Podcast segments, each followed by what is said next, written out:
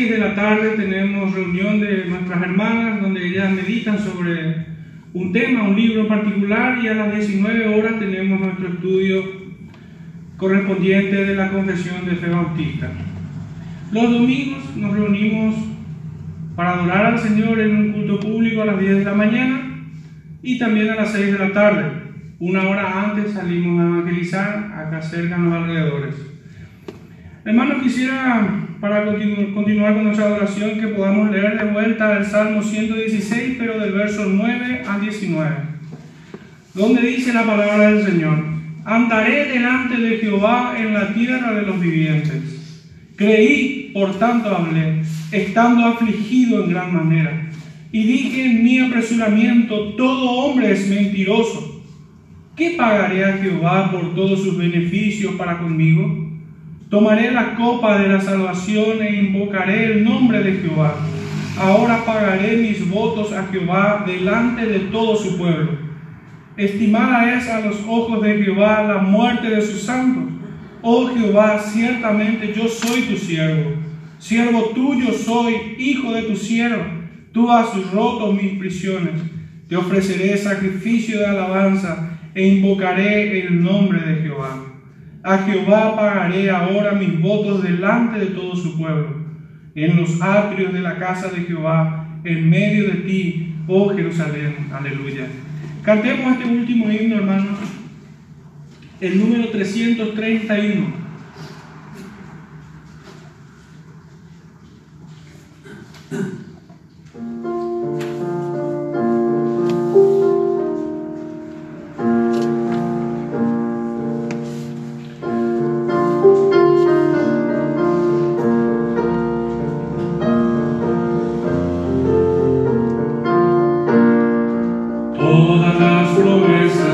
Señor.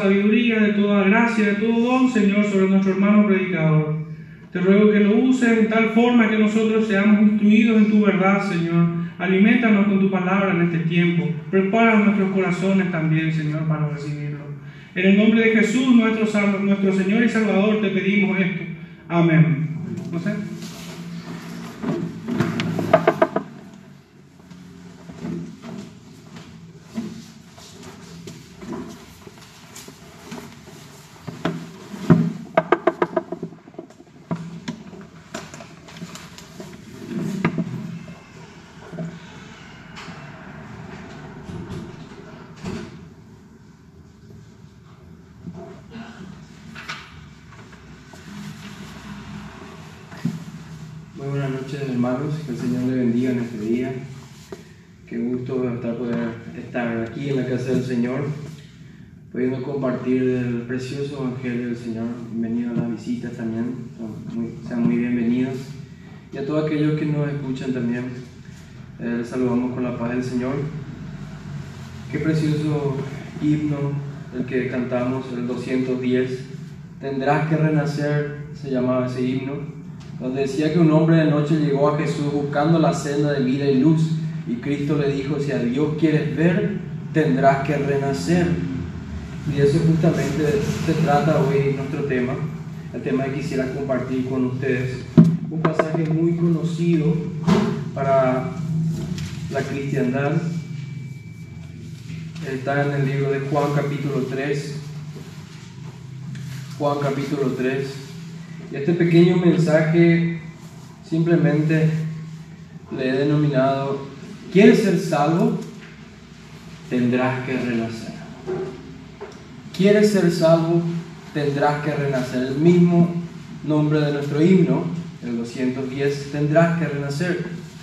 Pero antes de comenzar, antes de empezar a entrar en este texto, el cual va a hablar de un hombre que vino a Jesús en la noche, un hombre llamado Nicodemo, un texto muy conocido, muy familiar, que vino a Jesús hablando, que vino Jesús preguntando varias cosas en medio de la noche. Antes de hablar de eso, primeramente quisiera dar una introducción, meditar sobre algunas preguntas para cada uno de nosotros. ¿Hemos pensado en la muerte alguna vez? ¿Pasamos tal vez algún tiempo de nuestra vida, no sé si todos los días o semanalmente, algún momento donde pensamos en la muerte. ¿Cuál será nuestro, qué pasará con nuestra alma en ese día del juicio final? Acabamos de escuchar en el Salmo, creo que era 106, donde decía que preciosa es, precioso es el momento cuando el Señor le lleva a sus santos, la muerte de sus santos, que estimada es la muerte de sus santos para el Señor por una razón. Entonces, meditando sobre la muerte y considerando que tantas personas mueren por día, la estadística habla de, estadística digo bien, habla de 150 mil personas que mueren por día. Muchas personas que han vivido sus vidas totalmente dedicadas a sí mismos, con sus propios proyectos, anhelos, deseos, inclinaciones, o viviendo o comprando de las filosofías del mundo, de lo que es popular en su época, y han muerto de esta manera, han muerto sin Dios, han muerto sin Cristo, han muerto encontrándose dentro de un juicio final, de mejor dicho, se han encontrado ya con la terrible realidad de que no eran de Dios, de que tal vez profesaban una falsa religión, que habían quebrado el segundo mandamiento del Señor, que no tendrás, mejor dicho, no te harás imagen no te postrarás ante ellas, habían que creado un Dios a su propia a su propio a su propio deleite, a su propia preferencia. Terrible será el destino para esas personas que crearon un Dios que no es el Dios de la Biblia, que inclusive han tergiversado la santa palabra de Dios y han creado una religión, han creado diferentes tipos de religiones con ese propósito y se han encontrado con esa terrible realidad. Pero una persona que genuinamente vive conforme a este mundo podría tener esta pregunta cuando yo le, cuando yo le pregunte el título hoy de este, de este pequeño sermón. ¿Quieres ser salvo? Esta persona genuinamente podría decirme, ¿salvo de quién o salvo de qué? Podría tener esa pregunta genuina, ¿salvo de qué? ¿Salvo de quién? Porque hoy en día genuinamente hay muchas personas que están ofreciendo ahí afuera una vida espiritual, pero esa vida espiritual diluida, porque van y ofrecen a, personas algunos frutos y le dicen, hey, ¿te falta propósito en tu vida? Ven con nosotros, te indicaremos un propósito. ¿Te falta felicidad en tu vida? Ven, nosotros tenemos la clave para la felicidad. Ese es el mensaje de varias sectas que tenemos aquí alrededor. E inclusive a otras personas también se le ofrece algo, hey, te falta bienestar, ya sea eh, económico, eh, familiar, y van y ofrecen este tipo de situación. ¿Salvo de qué o de quién? Hay personas que inclusive usan el nombre de Satanás y el infierno como si Satanás fuera un Dios aparte y que el infierno fuera de propiedad de Satanás y, dicen, puede ser salvo hoy del infierno y de Satanás.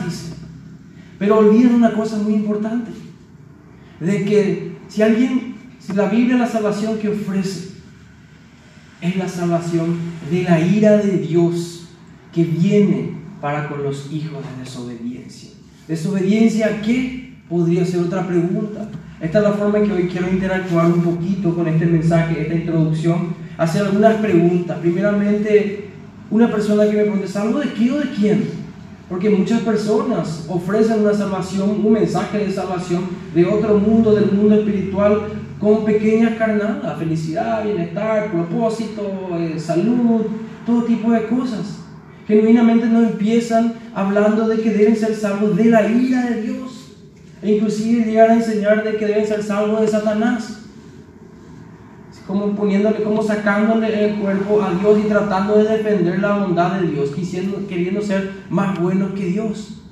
Cuando en verdad Dios es un Dios justo, un Dios cuya justicia es santa, santa y santa.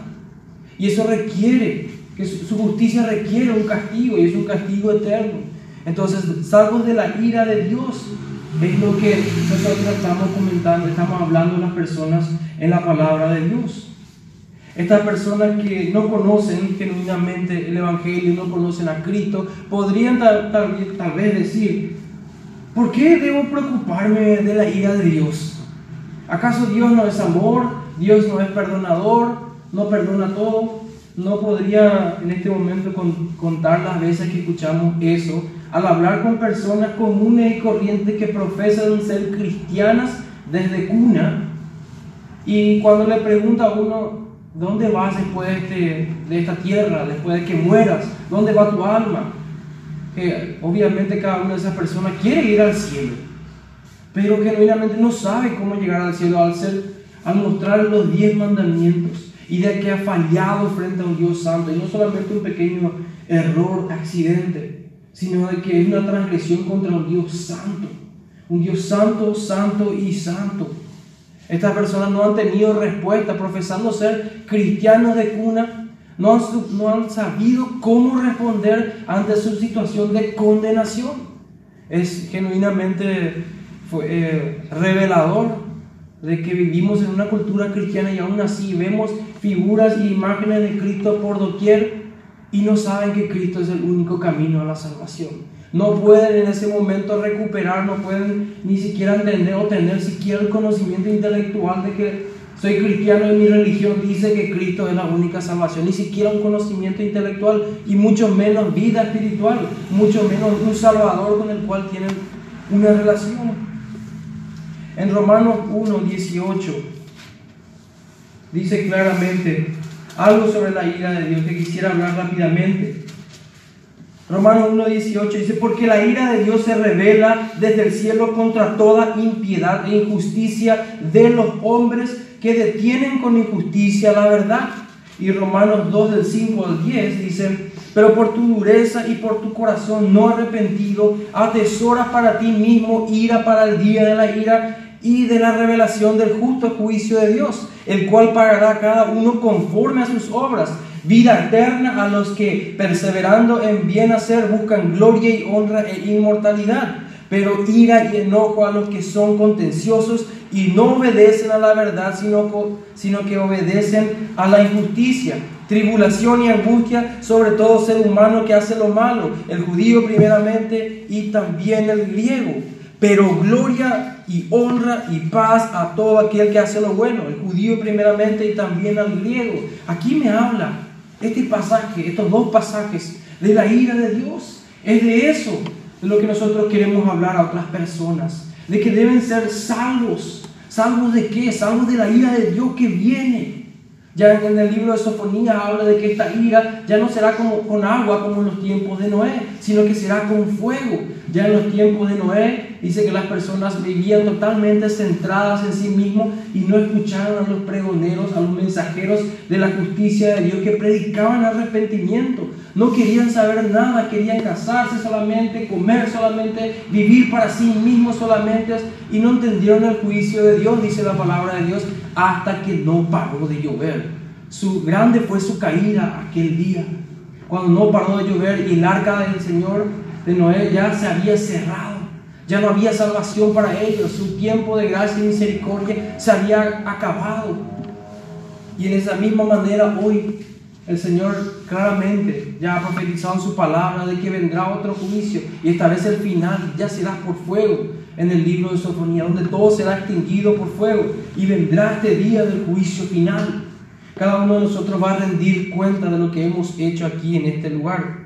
Entonces esta persona podría preguntarme, ¿por qué debo preocuparme por la ira de Dios? Porque Dios va a traer justicia. Él no será burlado por cualquier confesión a última hora, en el mejor dicho, ya en el día del juicio final, una confesión de labios para afuera porque hay temor del infierno. Perdón, Señor, perdón, Señor, me equivoqué. No, Él no será burlado, no será sobornado por un emocionalismo en ese momento o por una autojustificación de ese momento. No será burlado. Y muchas personas creen eso. Eso es lo que hemos constatado aquí en, en este lugar, en esta ciudad, que es solamente un reflejo de lo que está pasando en el mundo que muchas personas han desechado a Dios, han desechado su palabra, no han entendido qué es esto de la salvación. ¿Qué es la salvación entonces? La salvación es genuinamente un rescate que el Señor ofrece para todo aquel que se arrepiente, se arrepiente de haber transgredido su ley santa, se arrepiente genuinamente y viene al Señor. Eso es la salvación. ¿Para qué es la salvación? Muchas personas hoy quisieran ser salvas, pero solamente quieren salvarse para, para, salvar, para salvarse de una condenación eterna. Pero cuando genuinamente el propósito de la salvación es traer más gloria a Dios. La salvación es donde el Señor regala a su Hijo, el Señor, el Padre Eterno, ha regalado un, un, un grupo de personas que han llegado a la salvación a su Hijo como un regalo. Eso es la salvación. No es solamente escaparme de la ira, de la ira venidera y decir, uff, me escapé. No, es genuinamente tener una comunión con Dios. Y de eso es lo que hoy quiero hablar. Quiero hablar de esto que tenemos que renacer el Señor Jesús. Como decía nuestro himno, jamás como mortal debes tú desechar palabras que Cristo dignó se hablar. Porque si no quieres el alma perder, tendrás que renacer. Esta palabra, esta expresión utilizó el Señor con un, con un hombre llamado Nicodemo. ¿Quién era Nicodemo? Nicodemo era una persona que ya estaba en la élite judía. Era una persona que había empezado genuinamente como un intelectual, había escalado todos los peldaños en su sociedad, había logrado riqueza, fama y probablemente ya también era uno de los estándares de justicia, de santidad, de bondad. Si Nicodemo no tenía la aprobación de Dios, nadie más. Esa tal vez era la mentalidad de ese, de ese tiempo. Entonces, Nicodemo era una persona que vino al Señor Jesús en medio de la noche. Pero quisiera empezar en Romanos capítulo 2, versículo 23 al 25, para entender un poco quién es este Nicodemo que vino aparentemente a hablar al Señor Jesús en una actitud humilde. Romanos 2, capítulo 23, versículo 25. Perdón, me he equivocado es Juan, capítulo 2, versículo 25. Ya la antesala lo que sería Juan 3, Juan 2, versículos 23 al 25. Perdón, del 23 al 25. Dice así. Estando Jesús en Jerusalén en la fiesta de la Pascua, muchos creyeron en su nombre, viendo las señales que hacían. Fijémonos en esta palabra. Muchos creyeron en su nombre por las señales que hacían.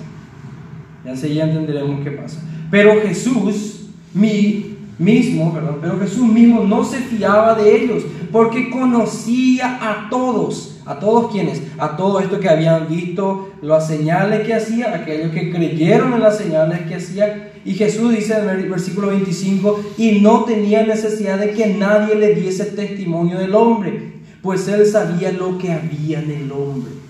Esta es la introducción en esencia de Nicodemo. Nicodemo era uno de los que estaba en este grupo, lo que había visto las señales del Señor, y viene en medio de la noche, ¿por qué no de día? Viene escabulléndose en medio de la noche para hablar con el Señor Jesús. ¿Por qué en medio de la noche?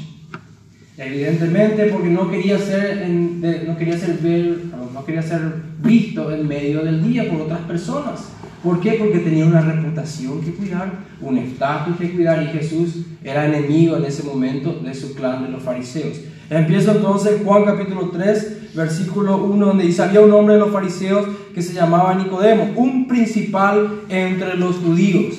En esencia, un pequeño papa en esa ciudad. Ese era Nicodemo, una persona que había llegado a un estatus súper alto.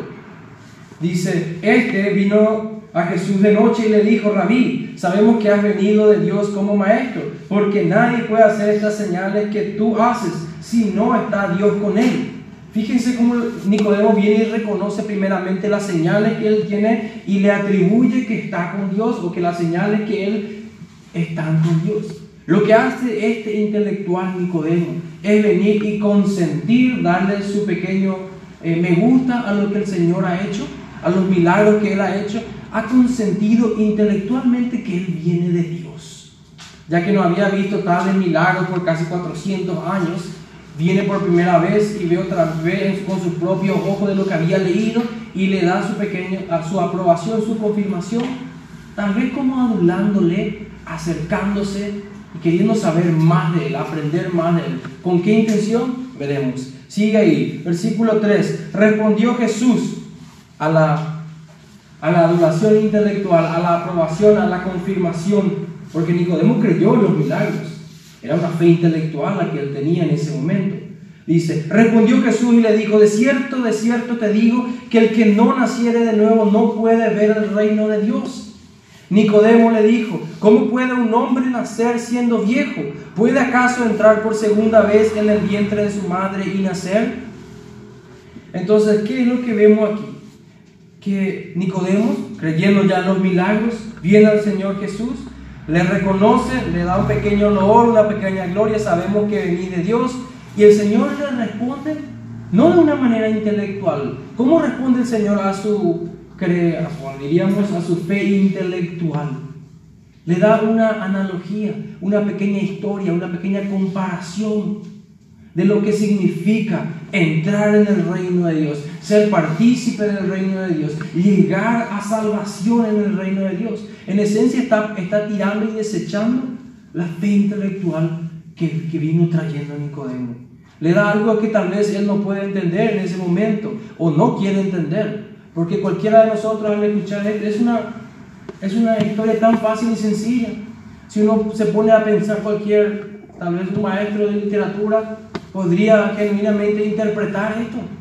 Porque ¿quién podría volver al vientre de su madre? ¿Quién podría entrar? Inclusive mis alumnos de tercer grado, cuando les conté esta historia, ellos se rieron y me decían, nadie puede hacer eso. No, ellos no lo tomaron literalmente, sino que entendieron que había algún mensaje espiritual detrás. Y de esa misma manera, es, eso es lo que el Señor nos está diciendo. Nos está diciendo de que yo no tengo. ¿Qué, qué participación tuve yo en mi nacimiento? Ninguna. Yo no pedí venir, yo no, ni siquiera estaba aquí ni existía. Y el Señor compara eso. Dice que aquellos que van a ser salvos vienen, reciben esta salvación genuinamente y exclusivamente, solamente de Dios. Es decir, que Dios tiene que hacer que esa persona nazca espiritualmente por primera vez en su vida. Y como dice Efesios del 2 al 1, claramente habla de que las personas que estaban muertos en sus delitos y transgresiones, dice Efesios 2, 1. Y Él os dio vida a vosotros. Efesios 2, 1. El apóstol Pablo hablándole ya a creyentes, ha nacido de nuevo. Dice que Él, el Señor, Dios, dio vida a vosotros cuando estabais muertos en vuestros delitos y pecados. ¿Qué significa esto? Que, que puede haber personas que tienen fe intelectual, puede haber personas que han pasado toda su vida en la iglesia, puede haber predicadores, pastores, obispos y muchos líderes religiosos que no han nacido de nuevo. Han tenido una fe intelectual, pero han estado muertos. Aquí me dice claramente que estaban muertos. Él os dio vida cuando estabais muertos en vuestro delito y pecado. La persona que no ha nacido de nuevo significa que está muerto. Y el nacer de nuevo, esta expresión que la entendemos nosotros, significa tener vida espiritual, ser renovado. Nuestros deseos, nuestra mente, nuestra inclinación. Pero volvamos nuevamente a Nicodemo. Después voy a describir un poco más. Volvamos a Nicodemo. El Señor continúa hablando a Nicodemo después de la torpe respuesta de Nicodemo, donde él le dice, ¿cómo puede un hombre volver al vientre de su madre y nacer? Aquí el Señor le habla otra vez y le dice, de cierto, de cierto te digo que el que no naciere de agua y del Espíritu, no puede entrar en el reino de Dios. Lo que es nacido de la carne, carne es. Y lo que es nacido del Espíritu, Espíritu es. No te maravilles que te dije, os es necesario nacer de nuevo.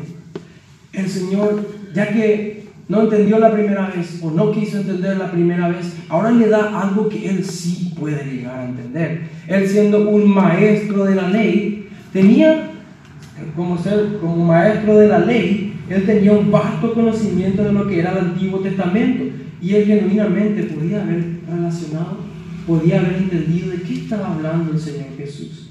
En Ezequiel 36, versículos de 25 al 26, esto es genuinamente lo que el Señor Jesús le estaba diciendo a Nicodemo.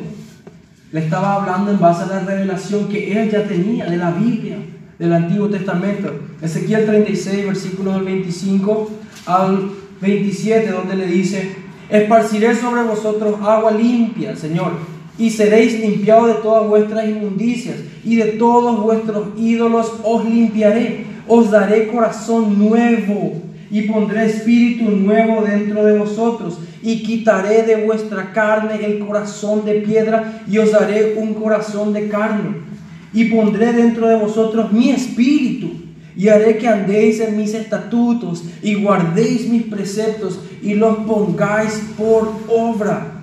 Es esto lo que le estaba diciendo el Señor cuando en, Juan 3 le, dice que debía nacer de agua y de espíritu, de que Él pondría en él un nuevo corazón, un corazón que sería limpiado, que el Señor mismo limpiaría ese corazón y le daría un nuevo corazón. ¿Para qué? Para que siga sus preceptos, para que siga su santa palabra. De eso estaba hablando, porque este hombre venía con un vasto conocimiento, con todas sus obras, con la reputación que trabajó toda su vida para obtenerla. Vino a esto frente al Señor. Y el Señor le dijo prácticamente en, pocos términos, necesitas vida espiritual. No tenés vida espiritual. Tenés una vida llena de obras. Tenés vasto conocimiento, ese conocimiento intelectual, el consentir intelectualmente no te va a llevar al cielo. Podés tener doctrina correcta, pero si no naciste de nuevo, si el Señor no te puso una vida espiritual dentro de ti, no te va a servir de nada. Podés pasar todos los exámenes de teología, todo y sacar cinco, felicitados. Pero si no nació de nuevo, le está diciendo, tus obras, Nicodemo. Nicodemo venía con sus obras. Para poder llegar al estatus donde él estaba, tenía que pasar por muchísimas obras. Aquí estamos hoy en esta cristiandad de hoy, donde muchas personas, muchas religiones, mejor dicho, solamente la religión cristiana evangélica pura, no diluida, es la que ofrece esta salvación que es por gracia solamente, no por obras, como dice Efesios 2, capítulo Efesios 2, capítulo 2, versículo del 8 al 10 donde dice, porque por gracia sois salvos por medio de la fe, y esto no de vosotros, pues es don de Dios, no por obras para que nadie se gloríe, porque somos hechura suya, es decir, que Dios nos hizo, creadas en Cristo Jesús para buenas obras, las cuales Dios preparó de antemano para que anduviésemos en ella. Aquí nos habla, el Señor nos está mostrando de que a menos que Él nos dé vida espiritual, nuestras obras, todo lo que querramos hacer, obras de caridad, ir a la, misa, ir a, todo tipo de obras espirituales que, que, que creamos que podemos poner en la balanza para que se incline hacia el lado bueno y el aprobado y podamos entrar al cielo, no funciona así. Esta salvación de la cual el Señor le está hablando a Nicodemos, a la cual está confrontando a él en este momento, es genuinamente una obra espiritual y sobrenatural de Dios sobre el corazón de una persona, sobre su mente, sobre sus inclinaciones. Si Dios no te cambia, Ninguna religión lo va a hacer. Ningún tratado de teología lo va a hacer. Dios debe darte vida. Vida espiritual. Tendrás que renacer. Este es un requerimiento, un requisito excluyente. Si Dios no te da vida espiritual, no hay forma de que uno pueda genuinamente venir a la fe, venir a salvación. Hoy muchas personas dicen que todos somos hijos de Dios. Pero en Juan capítulo 1, versículo 12, dice, más a todos los que le recibieron, esto es a Cristo, el verbo encarnado, a los que, le a los que creen en su nombre le dio potestad de ser hechos hijos de Dios, los cuales no son engendrados de sangre, ni de voluntad de carne, ni de voluntad de varón, sino de Dios. Aquí claramente me dice que si yo creo en Cristo genuinamente, y voy a hablar después de eso. ¿Qué significa creer en Cristo genuinamente? Pero si yo creo en Cristo genuinamente, algo va a pasar en mi vida. No puede ser que yo he creído en Cristo y no ha habido cambio en mi vida. Aquí me dice que el Señor me da derecho, potestad de ser hijo adoptivo de Dios. Es en este momento donde empieza mi vida espiritual. Es en este momento donde el Señor me ha sacado de la muerte a la vida. Y todo lo que hoy estoy exponiendo lo expongo con dos objetivos. Primeramente para aquellos que no conocen de qué se trata este evangelio, este gran evangelio de la salvación, qué es lo que creemos, de qué es lo que la Biblia enseña, mejor dicho. Y también para nosotros lo que ya hemos entendido esto, ya hemos eh, confirmado en nuestro espíritu que el Señor nos ha rescatado de nuestra miseria y nos ha traído un Cristo precioso para lo que hoy tenemos vida, que volvamos a refrescarnos en estas aguas puras que es el Evangelio. Que nos examinemos también, ¿por qué no? Para ver si estamos en la fe. Pero sabemos que el Señor da testimonio de eso en nuestros corazones. ¿Cuántas personas han profesado ser creyentes? ¿Cuántas personas se han congregado fielmente, han hecho sus obras, han obrado para otras personas, pero al final de su vida han apostatado de la fe. Miembros, pastores, todo tipo de personas que estuvieron al servicio de Dios, tenían la doctrina correcta, pero no habían nacido de nuevo. Nunca nacieron de nuevo. Predicadores que no se predicaron a sí mismos el Evangelio, que no entendieron el Evangelio que no lo aceptaron, sino que eran un medio de ganancia. Qué terrible final para ellos en ese día. Continúo con mi texto donde dice, en esta interacción que tiene Nicodemo con el Señor Jesús, el Señor no te maravilles, os es necesario nacer de nuevo. Y le da otro ejemplo, el viento sopla de donde quiere y oye su sonido, mas ni sabe de dónde viene ni a dónde va. Así es todo aquel que es nacido del Espíritu. Respondió Nicodemo y le dijo, ¿cómo puede hacerse esto? Respondió Jesús y le dijo, ¿eres tú maestro de Israel y no sabes esto? De cierto, de cierto te digo que lo que sabemos hablamos y lo hemos visto, testificamos y no recibís nuestro testimonio. Si os he dicho cosas terrenales y no creéis, ¿cómo creeréis si os dijere las celestiales? Aquí claramente hay dos tipos de creencias. Ellos creyeron en Juan capítulo 2, esta misma persona vieron las señales, creyeron, pero esa creencia fue una creencia intelectual, superficial, no creyeron en el corazón. No germinó esa semilla. No, al ver ahí al Mesías frente a ellos haciendo los milagros, no germinó en su corazón, nada pasó. No se quebró su corazón. para abrir paso a la semilla del Evangelio y que después produzca fruto. Tanto así que el Señor le dice, no creéis. Él le confronta aquí y le dice que no cree genuinamente. Y, acá le da un ejemplo otra vez a Nicodemo. Y le dice, Nicodemo, así como vos tenés en el Antiguo Testamento, aquel episodio donde Moisés tenía un pueblo rebelde frente a él, y por su desobediencia el Señor mandó serpientes que le picaran con veneno letal a esas personas. De esa misma manera, ese veneno, esa serpiente, representaba la corrupción que hay en el hombre. El hombre pecador, el hombre que odia a Dios, el hombre que profesa una falsa religión con su boca, pero con sus, mejor, dicho, con su boca profesa una religión, pero con sus actos con su corazón no arrepentido que atesora ira para el día de la ira. Esa es la corrupción que está tipificada aquí, donde dice, como Moisés sube a Nicodemo, y como Moisés levantó la serpiente en el desierto, Nicodemo, así es necesario que el Hijo del Hombre sea levantado. En esa historia del Antiguo Testamento, Moisés levantó un, un un pedazo de madera con una serpiente y todo aquel que miraba a esa serpiente era un paso de fe de que podía ser sanado.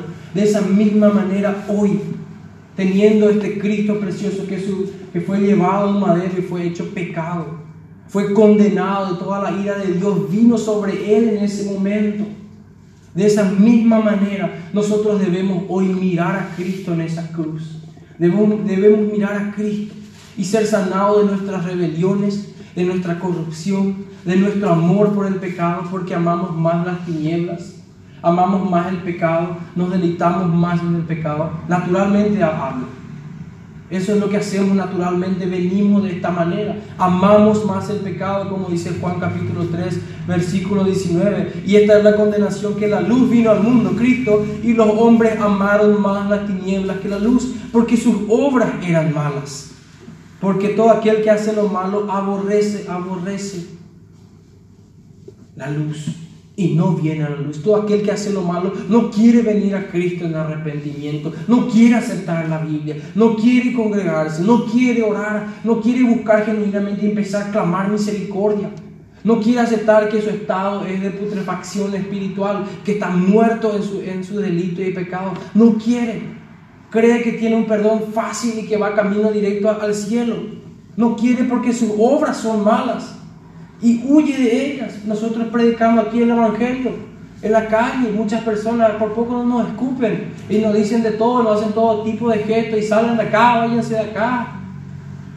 Pero si hubiese estado ahí con música mundana, hablando tal vez de la selección nacional, hubiese sido totalmente otra historia y iba a tener el aplauso de todos pero no quieren escuchar aquí el santo evangelio de lo que sucedió en la cruz, que toda la, hora, perdón, toda la ira de Dios vino en el madero contra Cristo en ese momento que fue hecho pecado y sufrió todo el castigo que no merecíamos nosotros, pecadores. Mas el que practica la verdad viene a la luz para que sea manifiesto que sus obras son hechas de Dios.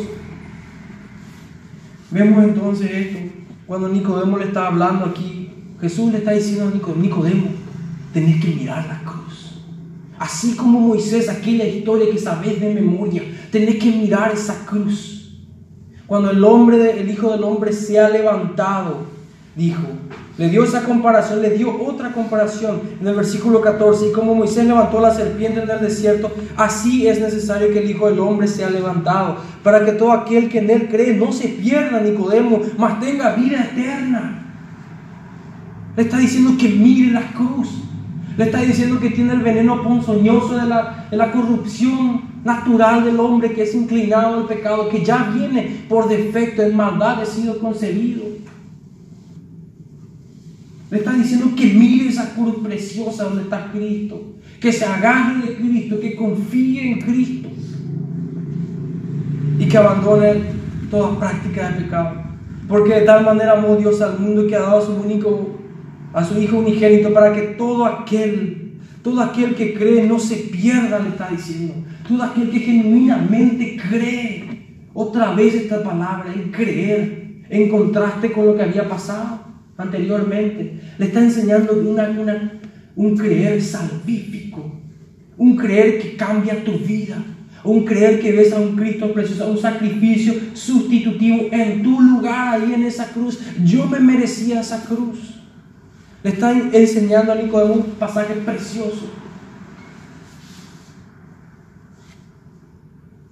El versículo 17, porque no, no dio Dios a su Hijo al mundo para condenar al mundo, sino para que el mundo sea salvo por él. El que en él cree no es condenado, pero el que no cree ya ha sido condenado porque no ha creído en el nombre del unigénito Hijo de Dios. Y esta es la condenación que la luz vino al mundo y los hombres amaron más las tinieblas que la luz, porque sus obras eran malas. Porque todo aquel que hace lo malo aborrece la luz y no viene a la luz para que sus obras no sean reprendidas. Mas el que practica la verdad viene a la luz para que sea manifiesto sus obras. Son hechas en Dios. Claramente, aquí termina este pasaje de Nicodemo el Señor Jesús. Tendrás que renacer. El mensaje ha sido claro para este hombre. Nicodemo, tu fe. Creíste en los milagros, viniste hoy aquí, me hablaste. Le, le estaría hablando Nicodemo al Señor. Pero nunca naciste de nuevo, Nicodemo. No has entendido que esta es una obra sobrenatural de Dios, que vos no podés aportar nada, que todas tus obras son trapos de inmundicia. Es como querer limpiar un parabrisas con un trapo sucio. Con tu pecado que ya cometiste, querer volver a empezar, no podés. A menos de que alguien muera en tu lugar, pague por esos pecados que vos cometiste, en los cuales te deleitaste. Cada uno de nosotros naturalmente vino así y ha practicado ese pecado. Es la inclinación que tenemos. Ese es el mensaje del Evangelio. El creer salvíficamente, el creer de una manera como el Señor habló aquí. Nosotros no podemos genuinamente testificar quién ha nacido de nuevo y quién no. Pero el Señor nos manda a que hablemos a toda persona que se arrepienta de su pecado y venga y clame misericordia al Señor. Para que hoy podamos acercarnos al Señor, mirar esa cruz y decirle, Señor, me arrepiento. Estoy arrepentido de mis pecados, sálvame, transfórmame, cambia este corazón de piedra, como decía en Ezequiel, cambia este corazón de piedra, dame uno de carne, límpiame, hazme seguir tus mandamientos, tus preceptos, tu Biblia santa. De eso estaba hablando aquí, una conversión genuina. Pero la cristiandad de hoy penosamente le ha pasado por delante esto. Han ofrecido todo tipo de cosas diferentes. Pero hoy quiero hablar rápidamente de otro pasaje para terminar. Ya hablando en Hechos capítulo 2, versículos 37. Hechos capítulo 2. No solamente para nosotros que estamos hoy aquí en la en la fe, sino para todo aquel que desee examinarse. ¿Quién podría rechazar el examinarse a la luz de la palabra? Un creyente genuino ama examinarse a la luz de la palabra. Hechos capítulo 2, versículo 37, donde dice, está en un contexto donde el apóstol Pedro estuvo predicando a aquellas personas que habían matado, habían dicho, danos a Barrabás y crucifiquen a Jesús. Aquellas personas donde Pedro les confronta con su pecado y les llama al arrepentimiento. Les llama al arrepentimiento para que vuelvan a nacer de nuevo. Que se arrepientan, que vengan su pecado porque ellos mataron al dador de la vida. Fueron confrontados duramente. No se le pidió venir y aceptar al Señor en tu corazón tomar una decisión hoy, venir, buscar la paz, la felicidad, un propósito, una identidad. No, se les llamó pecadores, transgresores de la ley y que mataron a Cristo. Cristo fue a la cruz por pecadores. Y aquí le dijo, versículo 37. Ellos, al oír esto, se compungieron de corazón y dijeron a Pedro y a los otros apóstoles, después de ser confrontados, le dijeron esto, varones hermanos, ¿qué haremos? ¿Qué haremos después de ser llamados pecadores? Mataron al dador de la vida, la respuesta natural, el que es de Dios, las palabras de Dios, oye, el que ha nacido de nuevo un bebé busca la leche materna. ¿Qué haremos? ¿Qué puedo hacer para ser salvo? En Hechos 16, cuando el carcelero le dice a Pablo, ¿qué puedo hacer para ser salvo?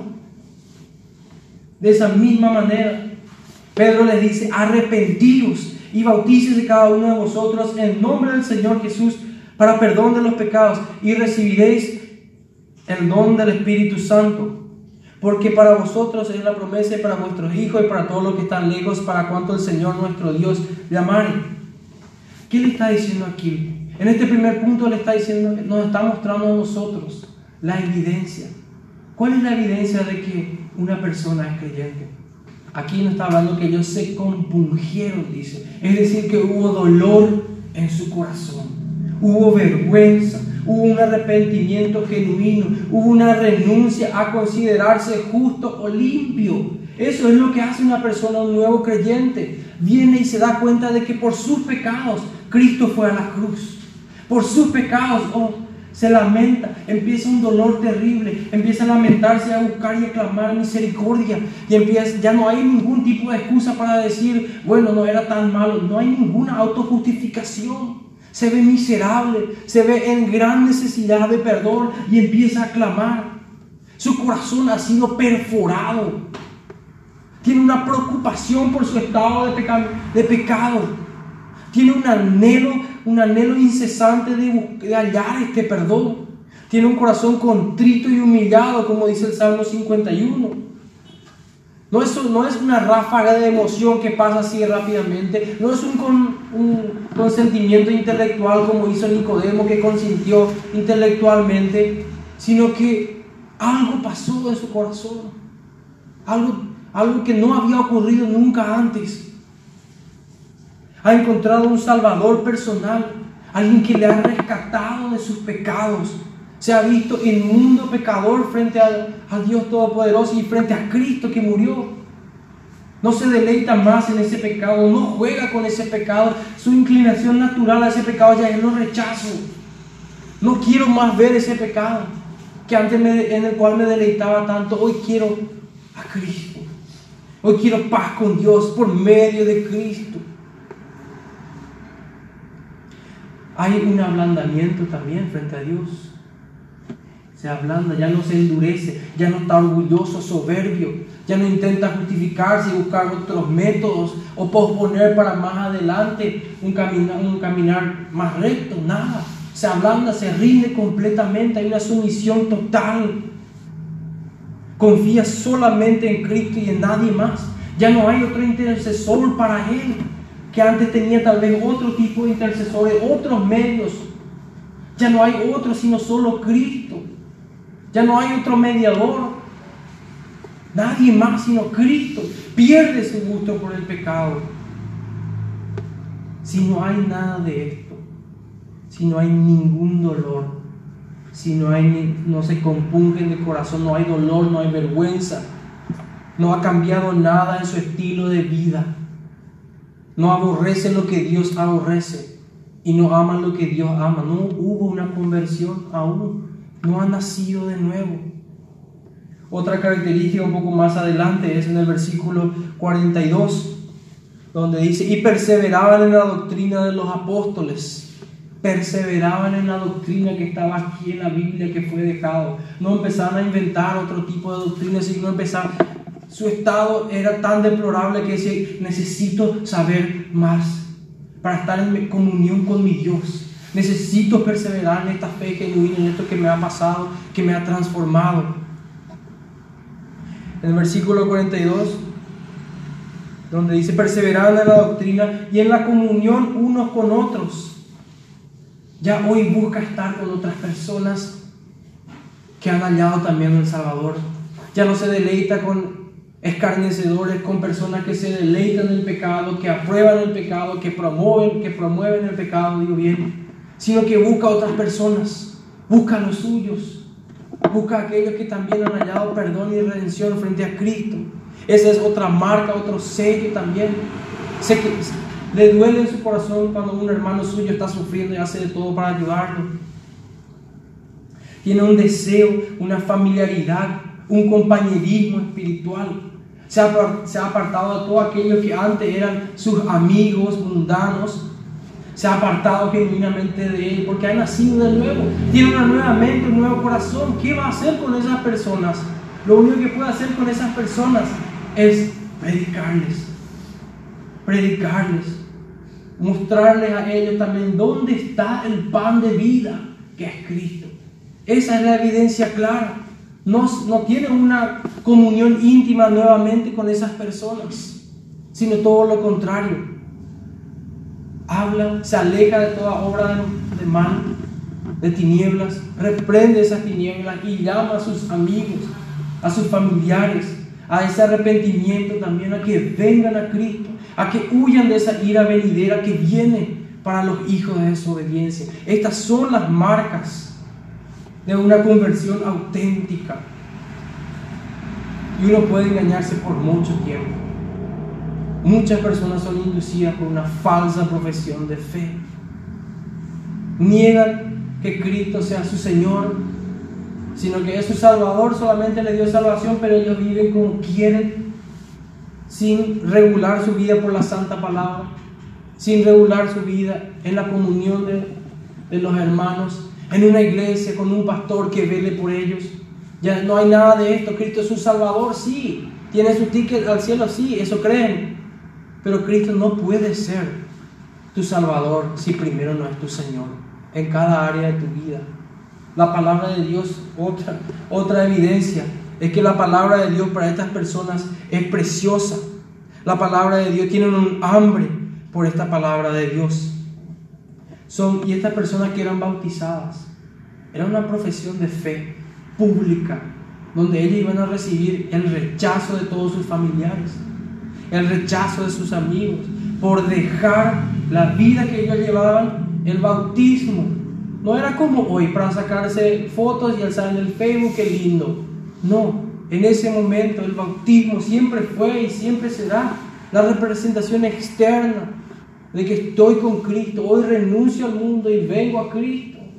Para que todo el mundo sepa que no haya ninguna duda de quién me salvó y quién es mi Señor. En el 46 decía, y perseverando unánime cada día en el templo y partiendo el pan en las casas, comían juntos con alegría y sencillez de corazón, alabando a Dios y teniendo favor con todo el pueblo. Y el Señor añadía cada día a la iglesia los que habían de ser salvos. Qué hermoso, más evidencias aún de una conversión genuina, de que han nacido de nuevo. Buscaban estar con los hermanos, buscaban tener una oración, una comunión más íntima buscaban estar en estos sacramentos que son la Santa Cena, que son preciosos momentos donde recordamos el sacrificio de nuestro Señor. Buscaban, anhelaban examinarse, pulirse, purificarse cada día, negarse a sí mismo como Cristo les dice, negarse a uno mismo e ir en pos de Cristo. Estas son genuinamente, hay muchísimas otras marcas, pero solamente quiero terminar con el libro de Juan Primera de Juan, digo bien, perdón. Primera de Juan capítulo 2, donde el versículo 15. En verdad que todo el libro de Primera de Juan es un libro precioso que habla.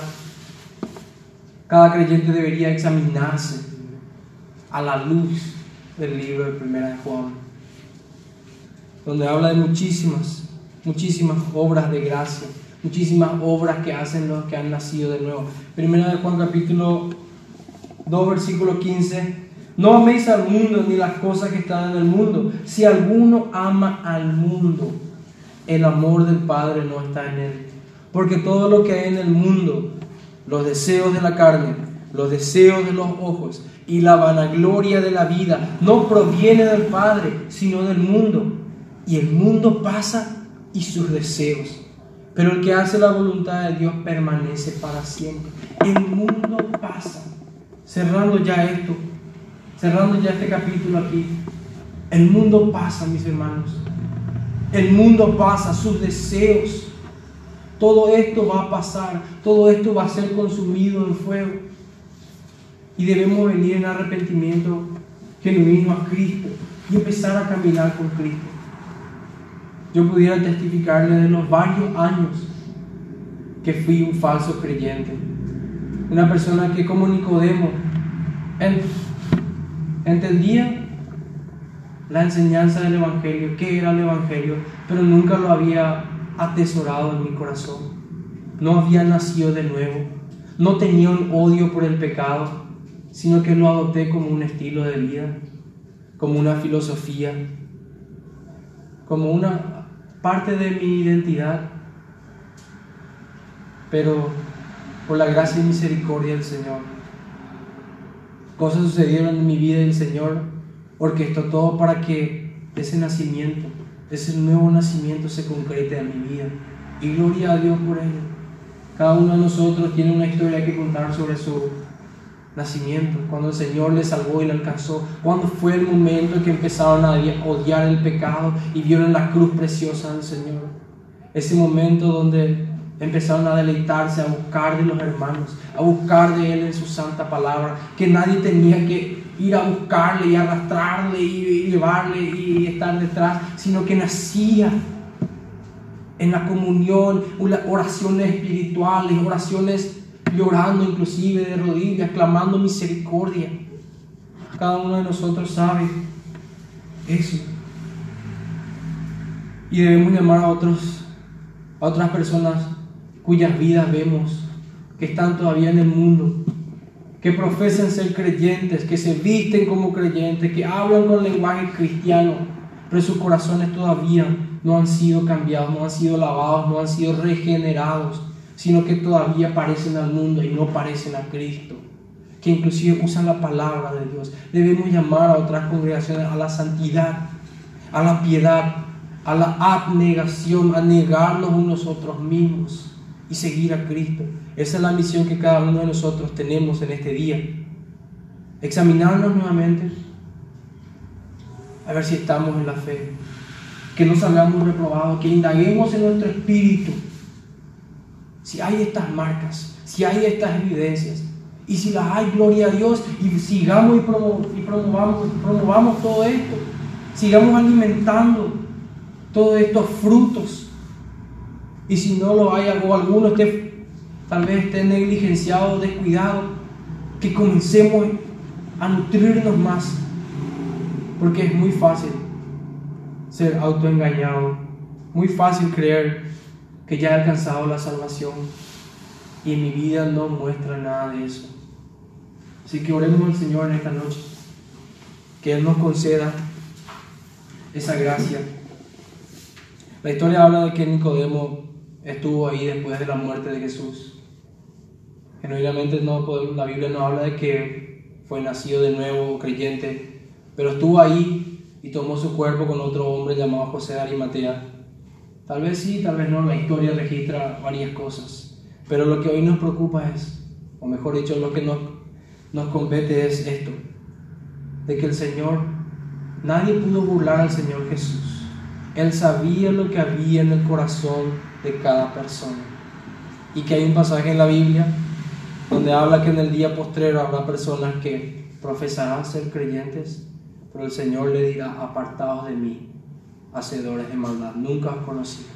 Que el Señor nos aliente, nos dé este nuevo nacimiento, nos examinemos, nos purifiquemos y que nos deleitemos al encontrar estos frutos de nuestra vida y recordar de dónde el Señor nos sacó, de dónde el Señor nos sacó, para poder seguir caminando en esta preciosa vida que el Señor nos ha dado, vida espiritual, porque estábamos muertos en delitos y pecados. Que el Señor nos bendiga en este día. Voy a orar para terminar.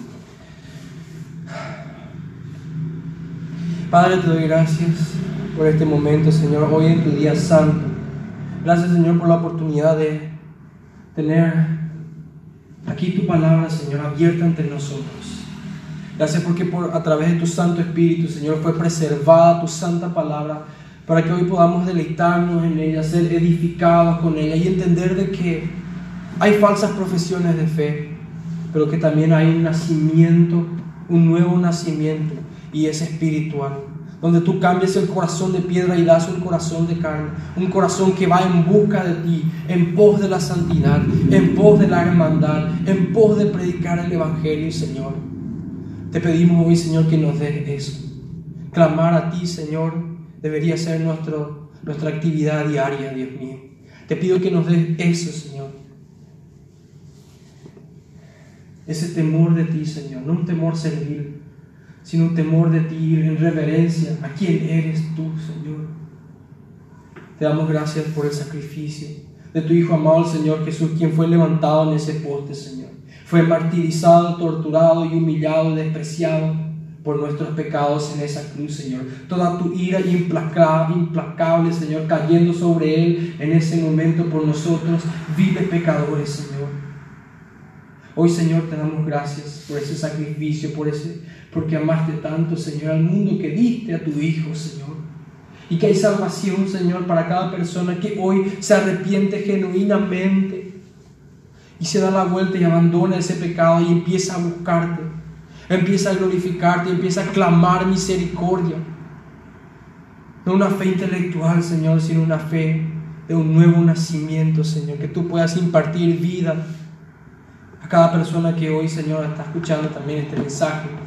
Hoy que nosotros hemos escuchado ese mensaje, Señor. Confírmanos en la fe, Señor. Danos esa garantía en nuestro espíritu, Dios mío. Que hoy, cuando vayamos a nuestras casas, Señor, podamos tener una comunión contigo, Señor, y dar gracias por hoy tu día santo, porque tu palabra fue expuesta a la mañana y a la tarde también, Señor. Gracias por este momento. Pedimos, Señor, que tú puedas también restaurar a los, los más débiles, Señor, que tal vez hoy están caídos y que crean que nunca han nacido de nuevo. Personas que tal vez hoy están luchando con una duda, un problema, un pecado, Señor. Que tú, Señor, conforme a tu voluntad, puedas restaurarnos en la fe, Señor. Te doy gracias por eso, Señor, porque tú estás en control todo. En el nombre de Jesús. Amén. Gracias, hermanos. Que el Señor les bendiga en este día. Y que el Señor haga renacer su santo evangelio en nuestro corazón todos los días.